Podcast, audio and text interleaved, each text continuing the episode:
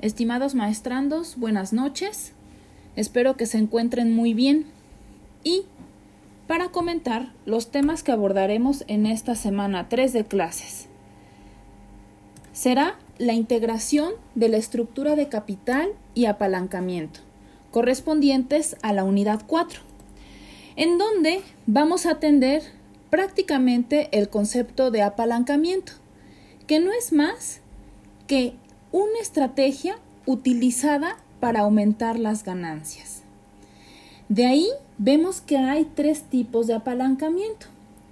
El apalancamiento operativo, el apalancamiento financiero y el apalancamiento total. Del que vamos a hablar va a ser del apalancamiento financiero como esa estrategia que se utiliza para incrementar las utilidades de tal manera que superen las propias utilidades que se obtienen con el capital propio. Por lo que, entonces, vamos a atender toda la parte de un estado de resultados desde la utilidad antes de intereses e impuestos, ya partiendo de estos intereses, hasta obtener la utilidad por acción, de, eh, que en siglas se le entiende como la UPA. Vemos de tal manera que entre un mayor apalancamiento como una estrategia financiera, va a haber un mayor rendimiento, pero también va a existir un mayor riesgo. Como cuando nosotros empezamos a buscar algún tipo de financiamiento o para hacernos llegar de capital nuevo, pues vemos que muchas veces los recursos que vamos a buscar pues tienen un mayor riesgo, pero a la vez este mayor riesgo nos va a dejar un mayor rendimiento. Por otro lado, pues si queremos encontrar un menor apalancamiento, vamos también a tener un menor riesgo y por lo tanto un menor rendimiento. Quiere decir que finalmente, ¿no? Nosotros tenemos que ocupar esta estrategia para que podamos multiplicar la rentabilidad final como, eh, como tal de esa propia inversión que se esté haciendo.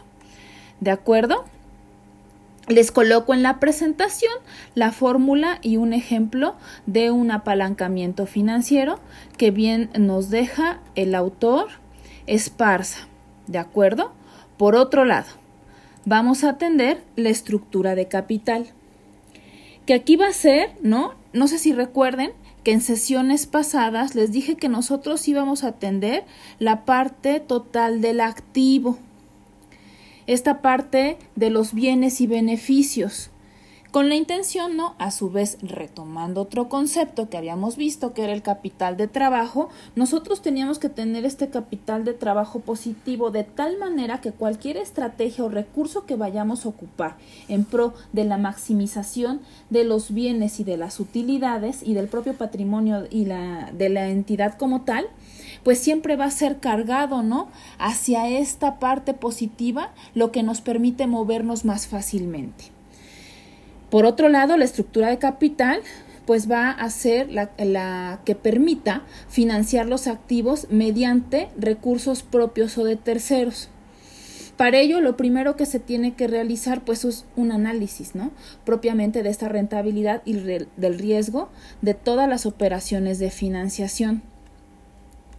Vamos a financiar los activos mediante una combinación de capital propio y un capital de deuda de tal manera que este financiamiento sea a través de aportes propios que hagan los socios o mediante la deuda. Vemos entonces que la estructura va a ser cargada nuevamente hacia el capital y recordando ¿no? de los ayeres la, aquella ecuación contable básica que era activo es igual a pasivo más capital, de tal manera que tengamos la parte positiva en este activo.